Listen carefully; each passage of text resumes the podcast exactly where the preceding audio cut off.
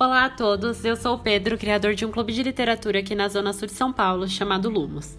Esse projeto existe desde fevereiro desse ano e desde lá viajamos por milhares de lugares todos os meses. Me sinto extremamente honrado de materializar esse projeto em um podcast. No mês passado, de julho, resolvemos comemorar a cultura nordestina e todas as suas inúmeras cores, lendo nosso querido baiano Jorge Amado. Escritor que com toda certeza fez ou faz parte da sua vida. Quem não se lembra da Gabriela Crave Canela?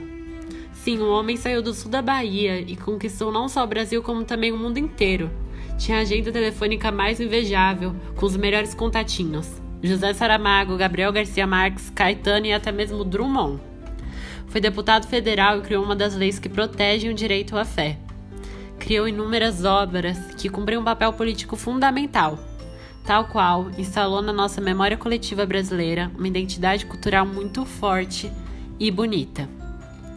Mas, antes de começarmos a falar sobre o livro da vez, que é O Mar Morto, quero deixar claro que todas as coisas que são ditas aqui são fruto de um bate-papo maravilhoso no Clube Lumos, mas e que infelizmente não é possível trazer para cá devido ao limite de pessoas na chamada. Compartilhamos a nossa relação com o livro em conjunto, e apesar de eu estar sozinha agora, farei questão de colocar presença em todos, Vitória, Raquel, Gabriel, Milena, Luísa e a nossa incrível convidada, a professora Graça, mulher nordestina que me ensinou muito no fundamental. Obrigado por tudo, suas palavras sempre são boas de serem ouvidas novamente. Bem, mas agora, sem mais delongas, vamos para o livro. A primeira sensação que sentimos é que estamos sentados em nossas camas. Em um instante, estamos com os pés sujos de areia, sentindo o cheiro de maresia, ao som da lua regada por Iemanjá. Nós somos da terra, e gente da terra não pensa igual o povo do mar.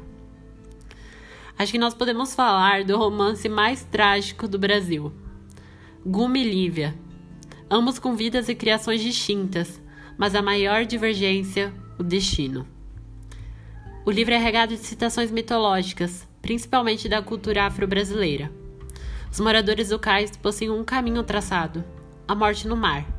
Eles não questionam, assim como, por exemplo, milhares de outras civilizações que colocavam sua vida nas mãos de uma crença, como forma de ópio e acalento de algo em que eles não podiam ter em plano físico, mas rezavam por um lugar em outro plano, o espiritual, onde eles têm, tinham a plena certeza de que seria bom. E apesar da maioria das pessoas acreditarem que esse livro tem um teor político bem menor eu discordo. Acredito que o Jorge Amado deixa em entrelinhas a pergunta: até que ponto essa crença é saudável? Ela nos engrandece espiritualmente, mas nos deixa em um ciclo vicioso onde não há mudança de vida? Guma, o nosso personagem principal, o grande marinheiro, tem muita capacidade. Isso segundo a professora que ali dava aulas. Porém, devido à necessidade de seguir o caminho de todos os seus antepassados, foi impedido de escolher entre diversas outras opções, tendo como única ambição o fim de todos aqueles homens, a terra da mulher de cinco nomes, que é mãe e esposa e mora nas terras de Ayoká. Apesar de Guma ser possuir uma inteligência extrema, foi limitado a somente um caminho, uma estrada, onde que o final era sempre a morte. O livro é repleto de referências lindas e faz aquilo que para mim é o maior destaque do nosso amado: mostrar a beleza e a dor de um mesmo lugar. Essa dualidade cultural tem uma importância muito grande. Além disso, tem aquele gostinho, aquele tempero nacional com calor, cor e terra. Repleto de personagens memoráveis que provavelmente vão ficar para sempre com você. Eu não quero estragar a experiência de ninguém, então não entreguei muitos spoilers mas eu espero que eu tenha deixado um gostinho de quero mais. E só o motivo de o Jorge Amado ser brasileiro já basta para nós procurarmos conhecermos sobre a obra dele e de tudo que ele já fez, até em vida. Bem, eu espero que vocês tenham gostado desse podcast, que apesar de pequeno, tem uma carga muito grande de conhecimento, lembrando não só meu, mas de todas as pessoas do Clube Lumos. O que eu estou falando aqui depende inteiramente do nosso bate-papo e das coisas que nós falamos em conjunto.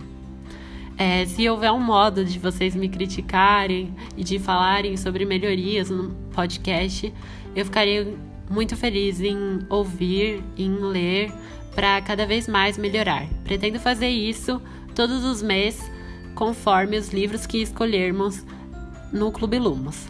Enfim, espero que vocês se aventurem, vocês, povo da Terra, do outro lado da tela, caminhem e descubram o mar que Jorge Amado descreve no livro Mar Morto.